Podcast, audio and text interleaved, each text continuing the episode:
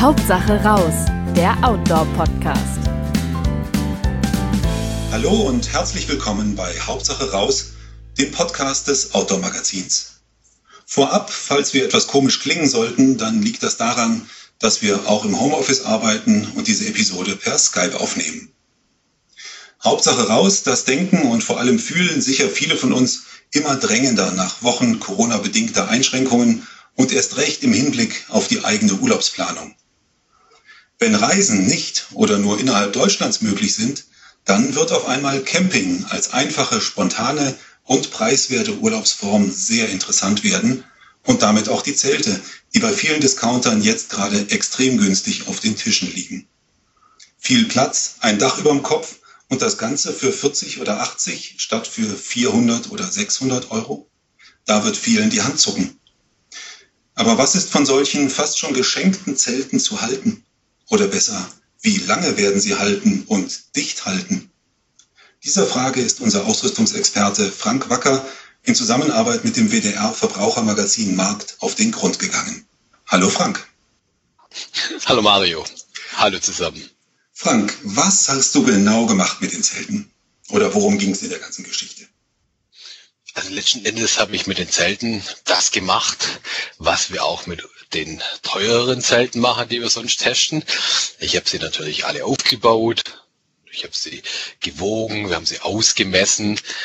Sie standen mehrere Tage im, im Regen.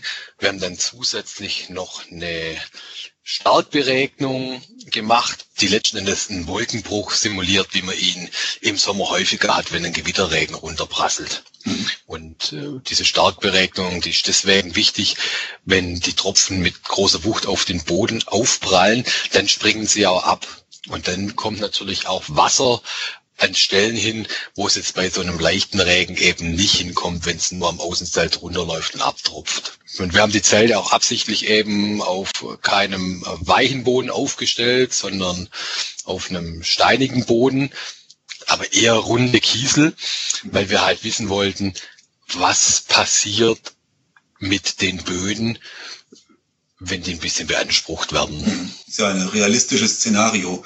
Also die wenigsten genau. Campingplätze haben im Sommer ja noch irgendwie einen dichten, weichen Rasen, auf dem man wie auf einer Matratze liegt, sondern es ist ja eher eine trockene, eine steinige Angelegenheit oft. Ja.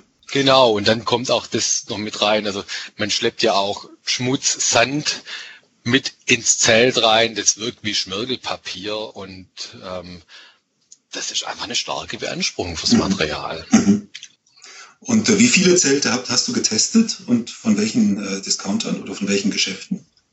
Es waren drei Zelte. Mhm. Es war ein Lidl-Zelt dabei. Das ist für drei bis vier Personen angegeben, für 40 Euro. Von Keshua war ein Drei-Personen-Zelt dabei, das auch 40 Euro kostet. Das ist die Eigenmarke von Decathlon, Keshua. Mhm. Und dann war noch von, von High Peak ein Zelt dabei, auch für drei Personen. Es war, ist ein Auslaufmodell, das kostet normal über 100 Euro, gibt's aber derzeit für, für knapp 70 Euro. Also, also ungefähr 40 bis 70 Euro war die Preisspanne. Genau. Ja. Genau. Und, Und das liegt natürlich deutlich unter den Preisen, die wir, die wir sonst haben. Deshalb war ich auch sehr gespannt auf die Ergebnisse. Mhm. Und ähm, was ist rausgekommen? Ja, also das erste Mal, wenn man sich natürlich, wenn man sich so die Zelte anschaut, dann denkt man so, ach, das sieht ja eigentlich gar nicht schlecht aus und staunt dann auch als Testredakteur, wie es möglich ist, eben so ein Zelt wie das, das Lidl-Zelt für, für 40 Euro anzubieten. Mhm. Ich habe dann aber ganz schnell beim Aufbau schon gemerkt, da dachte ich, boah, ich bin echt froh, dass ich die Zelte nicht bei, bei Wind und Regen auf Tour aufbauen muss. Mhm. Also beim, beim Lidl-Zelt ist zum Beispiel so, das ist dieses klassische Außenzelt zuerst Aufbauprinzip. Also das Innenzelt ist eingehängt, am Außenzelt gibt's Kanäle, da wirds Gestänge auf, äh, eingeführt mhm. und alles in einem Rutsch aufgestellt. Mhm. Und während bei uns die hochwertigen Zelte Alugestänge haben, die halt außen komplett glatt sind, mhm. Sind die Fiberglaszelte der, der günstigen Zelte, die besitzen Verbindungshülsen, die eine Kante haben. Mhm. Und diese Kanten, die haken an jedem Segment. mhm. Haken, die beim Einführen. Also da muss man dann drüber friemeln und, und das reinfügen. Und was jetzt bei einem hochwertigeren Zelt halt in, in zwei Minuten erledigt äh, ist, und wo man sich freut, wie gut reinflutscht, das ist da eher mit, äh, ja, mit diesem, mit dem schön nervigen ähm, Einfädeln. Ja, dauert und dann hat man auch gemerkt, und, und wenn dann das Zelt, wenn dann das Zelt steht, ist ein relativ dünnes Gestänge bei so einer großen Kuppel. Man merkt einfach, dass, dass das Gestänge auch nicht so viel Spannung hat. Also, mhm. mhm. Was dann, was dann auch zeigt, es ist einfach kein windstabiles Zelt. Mhm. Wir haben keinen Sturm gehabt, aber während, während sie standen, hat schon ein bisschen leichte Böen gehabt und da hat man dann schon gemerkt, wie das Gestänge schon weggedrückt wird, mhm. was bei unseren Zelten nicht passiert. Und mhm. die anderen beiden Zelte, das, das waren Kuppelzelte mit, in, mit Innenzelt zuerst Aufbau, also stellt man den Innenraum auf und dann wird das Überzelt drüber gelegt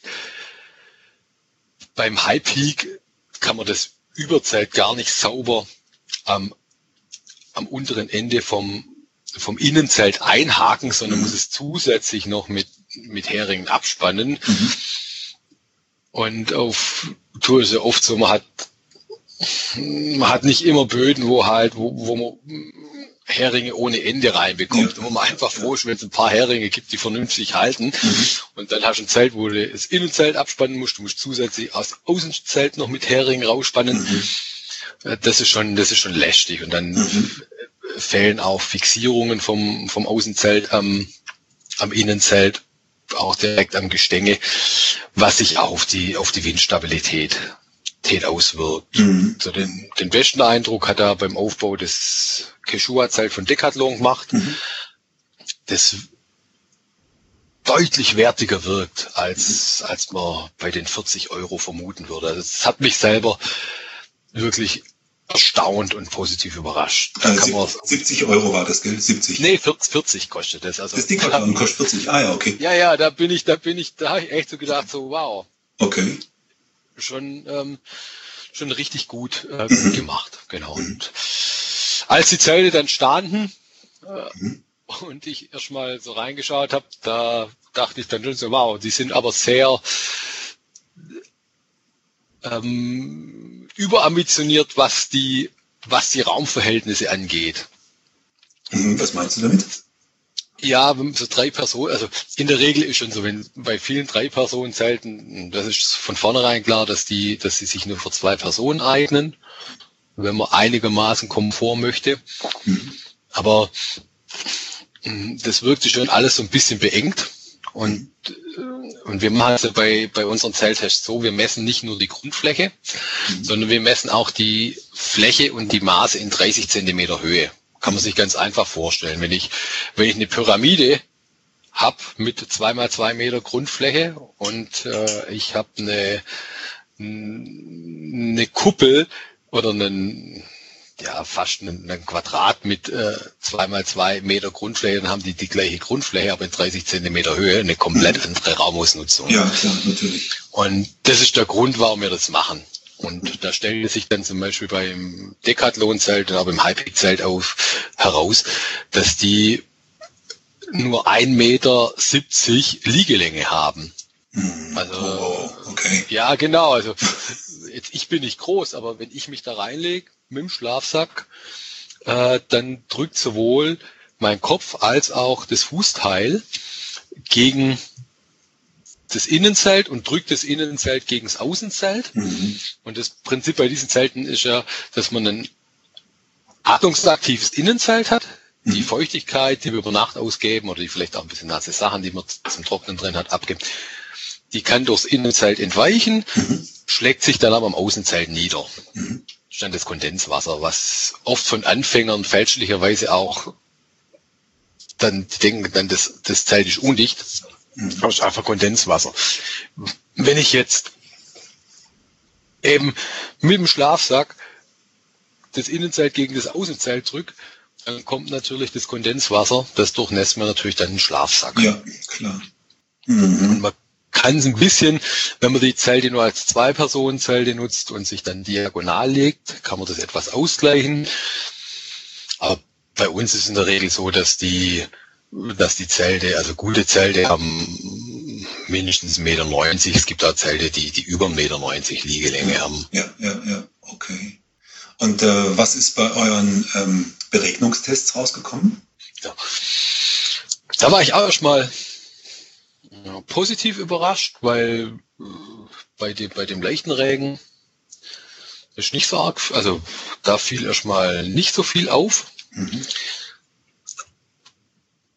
Als es dann aber kräftig geregnet hat, da hat man gemerkt, dass es beim, beim Lidl Zelt, dass es da im Zenit reintropft. Da stellte, stellte ich dann fest, dass ein Nahtband, das, mit dem die Nähte von innen bei allen drei Zelten versiegelt sind, damit es eben nicht durch die Nahtlöcher durchtropft, das war unsauber angebracht, mhm. also auf fünf Zentimeter Strecke. Und das hat dann bei stärkerem Regen eben wirklich dazu geführt, dass es aufs Innenzelt getropft hat und auch etwas ins Innenzelt reingetropft hat. Mhm. Dazu muss man aber sagen, das ist natürlich ein Verarbeitungsfehler, der letzten Endes äh, natürlich also ein Garantiefall. Mhm. Und kann in den besten Familien vorkommen, oder? Genau. Also das kann immer mal passieren. Mhm. Die Produkte, die werden von Menschen gemacht und ja. ein Autohersteller, der, der hat das mal so formuliert, fand ich sehr nett. Ähm, ja, ähm, wir sind nicht perfekt. Wir lassen es euch wissen, wenn es wir sind, dann könnt ihr uns einweisen. was, was die Fehlerquote ja. angeht. Das wird ja, das, mhm. genau. Und ähm, es stellt sich dann aber beim, bei der Starkregensimulation stellt sich dann auch noch raus, dass es beim, beim High-Peak-Zelt an der Bodennaht reinkommt. Und zwar, weil eben die Tropfen dann das Überzelt überdeckt zwar diese Bodennaht, aber weil die halt vom Boden abspringen, mhm. landen sie auch da. Mhm. Und, und dann tropft es halt rein. Wenn dann zum Beispiel das Zelt schief steht, dann kann es schon auch ins Innenzelt regnen. Der WDR hat den Hersteller angeschrieben. Die haben dann gesagt, ja, das ist in dieser Preisklasse einfach nicht möglich, diese Naht auch noch abzukleben. Man sollte das Zelt mit weniger Spannung aufbauen, mhm. was eigentlich völlig konträr ist zu dem, was wir machen, weil nur wenn die Zeltstruktur ordentlich Spannung hat, steht sie auch so im Wind. Ja, ja. Man kann sich aber, das ist aber eine Stelle, die kann man einfach mit Nahtdichter zukleben, mhm, mhm. braucht eine Viertelstunde, Nahtdichter kostet unter 10 Euro. Die Mühe sollte man sich halt, die sollte man sich halt machen. Mhm. Genau, und das Decathlon, das war bei der Beregnung von oben komplett dicht. Mhm. Das ist allerdings so, das ist ein, wenn man da den Eingang aufmacht, mhm. den Außenzelteingang, also vom Vorraum. Ja. Dann tropft es ins Innenzelt. Den kann man nur im unteren Drittel aufmachen, also wenn man regensicher rein und raus möchte. Äh, da sollte man schon jung und fit sein. sonst, sonst wird's unangenehm. Da muss man den Kriechgang schalten. Genau. Das liegt aber an der Konstruktion. Bei den anderen mhm. beiden Zelten handelt es sich ja auch, um Kuppelzelte. Die haben aber zusätzlich einen dritten Bogen vorne im Vorraum, mhm. der natürlich einen einen geschütztes, äh, einen regensicheren Platz kreiert, der mhm. fehlt halt beim Decathlon-Zelt. Ja, ja, ja, okay. Und das, äh, das nächste war dann die Dichtigkeit des Bodens, gell? Das ist, genau. Wie viel reinkommt und wie stabil die sind. Genau, also die mhm. im, im Neuzustand halten alle Böden vom das Bodenmaterial dicht. Mhm. Die Nahtproblematik habe ich schon angesprochen. Mhm. Wir haben aber tatsächlich gemerkt, dass äh, sowohl beim, beim Lidl-Zelt als auch beim Decathlon-Zelt, dass dort schon nach diesem einmal aufbauen des Zelt simuliert für eine Nacht äh, bewohnen, dass auf diesem felsigen Boden das Material so stark in Mitleidenschaft mhm. gezogen wird, dass es punktuell undicht ist. Das, ja, das kann man, Genau, also man kann ja die Wassersäule messen. Mhm. Die lag dann beim Decathlon seit bei, bei etwa 1300, beim Lidl noch ein bisschen niedriger an den Stellen. Das ist zwar laut, laut DIN-Norm gilt ein Material ab 1300 Millimeter als dicht. Das trifft aber auf einem Bodenmaterial nicht zu, Mhm. weil einfach durch den Druck da, mehr, mehr entsteht. Das müssen nicht, manche Leute sagen, das müssen mindestens 8000 Millimeter Wassersäule sein, weil wenn dann 80 Kilo Mann mit seinem Knie drauf, drauf kniet, dann, dann entsteht so viel Druck. Unsere Erfahrung zeigt, dass es nicht so ist. Also beim High Peak ist es zum Beispiel so, das hat 3000 Millimeter Wassersäule.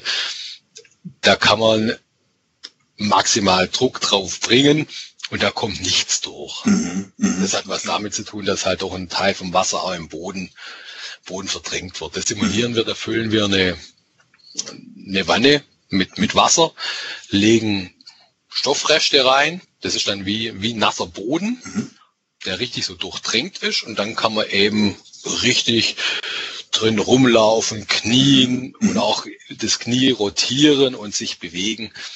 Und, und da passiert eben nicht, nichts. mhm. Und äh, das könnte schon ein Indiz dafür sein, warum das High Peak Zelt eben auch teurer ist als die anderen Mhm. beiden Zelte, weil das Bodenmaterial eine hochwertigere Beschichtung besitzt, die Ja. eben abriebfester ist. Wir haben also auch die Hersteller wurden daraufhin vom, vom WDR auch angeschrieben. Der Kommentar von Lille war, dass sie das Material im Neuzugang beim TÜV Süd getestet haben und dass es in Ordnung war, haben wir auch festgestellt. Aber sie haben eben nicht den Abriebtest gemacht. Ja, ja. Das ist, und wir wissen halt, ich meine, wir, wir testen seit, seit über 25 Jahren testen wir Zelte, Zelte für Outdoor und haben ja auch andere beschichtete Materialien, sei es bei Jacken Mhm.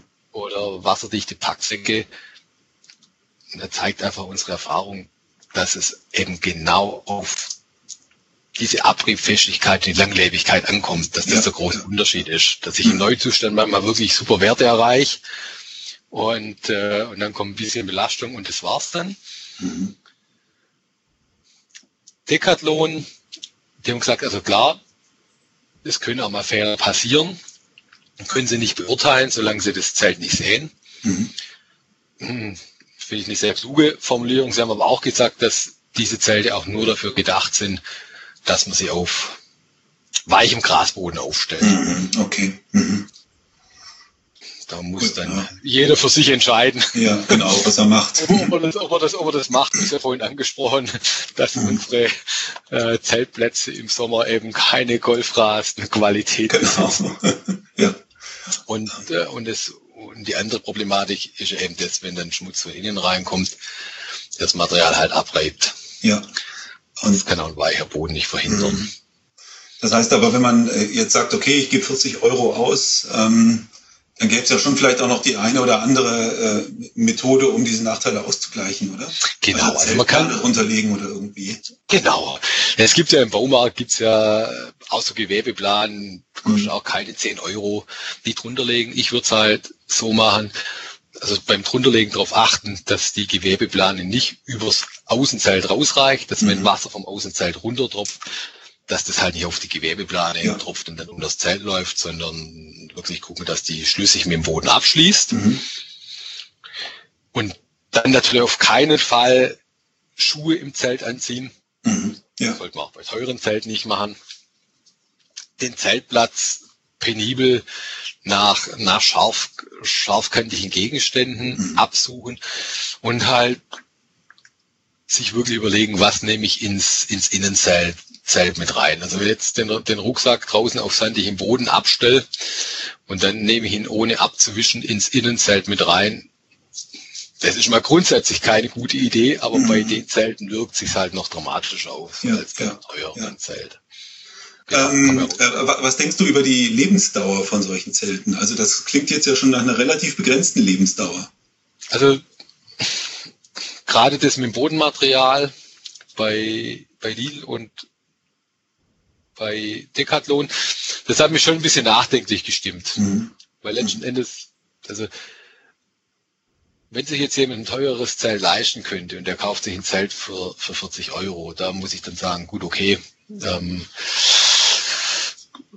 so ist halt, äh, ähm, wenn man am falschen Ende spart, aber wenn jetzt jemand wirklich für diese 40 Euro spart und sich dann ein Zelt kauft, dessen Lebensdauer sich auf eine Handvoll Anwendungen reduziert, mhm. das finde ich dann, oder ein Dutzend, das finde ich dann schon krass. Mhm. Ich weiß aus meiner Geschichte, also ich, ich habe auch mit so einem, äh, so einem Zelt angefangen als mhm. Kind, das ja. auch im Garten übernachtet. Und das Zelt hat exakt drei Übernachtungen überstanden, dann kam ein Gewittersturm und dann hat das Zelt, dann hat das Zelt zerfetzt und dann gab's und dann gab dann gab's Neues. Und damit war deine Profession geboren. Dem musstest du auf also, den Grund gehen. Hat, genau, hat, hat sicherlich auch eine Rolle yeah. äh, mit beigetragen und die ersten Nächte, das war cool, das war super. Also mhm. ich kam mir vor wie äh, ja, wieder äh, wieder Supertrapper in meiner in meiner in meiner Hütte und und das mit dem Sturm, das war dann schon das war dann schon ernüchternd, aber letzten Endes natürlich auch erhellend, weil ja, da habe ich dann schon verstanden, äh, warum Hersteller von Outdoor-Zelt, die natürlich viel, viel teurer waren wie mein, wie mein Gartenzelt, warum die, die eben auf diese Windstabilität auch so, so eingehen. Und äh, da hat definitiv Decathlon den besten Job gemacht, was die Windstabilität angeht.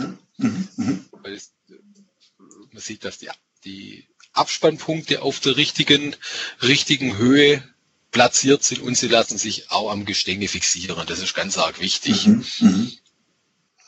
ähm, was denkst du denn, für wen taugen diese Zelte? Also wer, wer könnte daran Spaß haben oder vielleicht wer hat daran garantiert keinen Spaß? Also die Idee beim WDR war eben genau die, jetzt zu der Zeit, man ist zu Hause, kann ich weg, Kinder möchten mal im Garten übernachten, mhm. reicht dafür ein Zelt für 40, 40 mhm. Euro. Da sage ich, ja, um das mal auszuprobieren, mhm. reicht es. Mhm. Und wenn ich eben diese vorhin angesprochenen Vorkehrungen treffe, High Peak die Bodennaht abdichten, eine Plane drunter legen, dann sind diese Zelte für solche gelegentlichen Gartenübernachtungen, finde ich die super. Mhm. mhm. Beim zum Campen würde ich sie persönlich nicht mitnehmen, mhm. weil im Garten, wenn es eben, wenn das passiert, was mir damals als Kind passiert ist, es kommt ein Gewittersturm, das Zelt zerfetzt, dann gehe ich halt ins Haus. Ja. Wenn mir das beim Campen passiert, ja, wo gehe ich dann hin? Lege ich mich ins Auto. Also, also und wenn es der Camp der Campingurlaub ist, dann kann ich in, das, in den nächsten Laden kaufen, mir ein neues Zelt kaufen. Ja, ja, ja. Also das würde ich, das würde ich dann, das würde ich nicht machen. Also zwei Wochen Norwegen oder Italien, da und, das definitiv ja, so, nicht und, gemacht. Und, und das ist aber klassischer Outdoor-Einsatz. Ja, also auf, kei auf, keinen, auf keinen Fall. Mhm.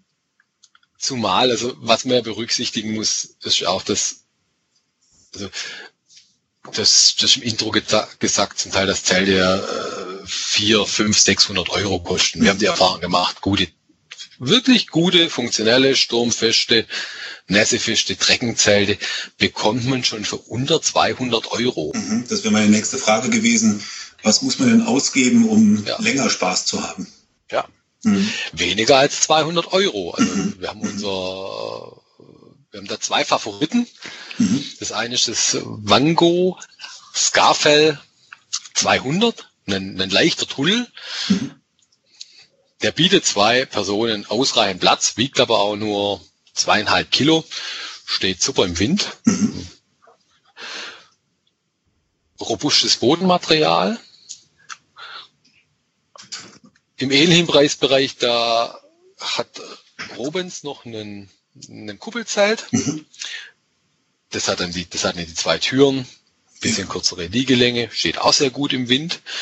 Und von dem Wango-Zelt gibt's auch noch eine größere Variante, die heißt dann Wango Scarfeld 300 Plus, bekommt man für 200 Euro. Das ist ein Kuppelzelt, äh, eine, Entschuldigung, ein Tunnelzelt, das vorne eben noch einen dritten Bogen hat, das so eine große Apsis ausstellt. Ja, das ist, ja. das ist nicht nur das, ein super Trekkingzelt, wenn man mehr Platz möchte, dafür auch bereit ist, halt dreieinhalb Kilo zu tragen, sondern das ist auch ein fantastisches Campingzelt. Mhm, mhm. Okay, weil da richtig Platz drin ist. Genau. Ja, genau, ja, ja. Die lassen sich all, alle, alle drei Zelte lassen sich einfach aufbauen, bieten einen, bieten einen vernünftigen Wohnkomfort. Damit kann man wirklich schon glücklich werden. Und ich wäre damals froh gewesen, dass es so gute Zelte für, für das Geld schon gibt. Ja, ja, ja. Okay. Ja, gut, Frank. Dankeschön. Dann haben wir, glaube ich, jetzt ein ganz gutes Bild davon, wofür Zelte für 40 Euro sich eignen und wofür sie sich definitiv überhaupt gar nicht eignen.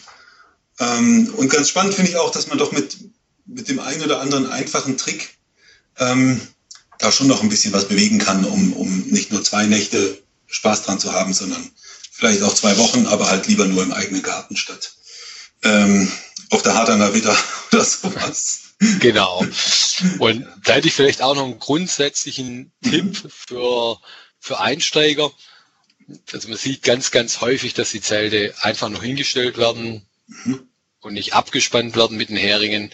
Mhm. Macht euch bitte die Mühe und spannt die Zelte sauber ab. Mhm. Weil wenn sie einfach nur dastehen, da genügen schon ganz, ganz leichte Böen und äh, das Zelt liegt dann platt auf dem Boden. Ja.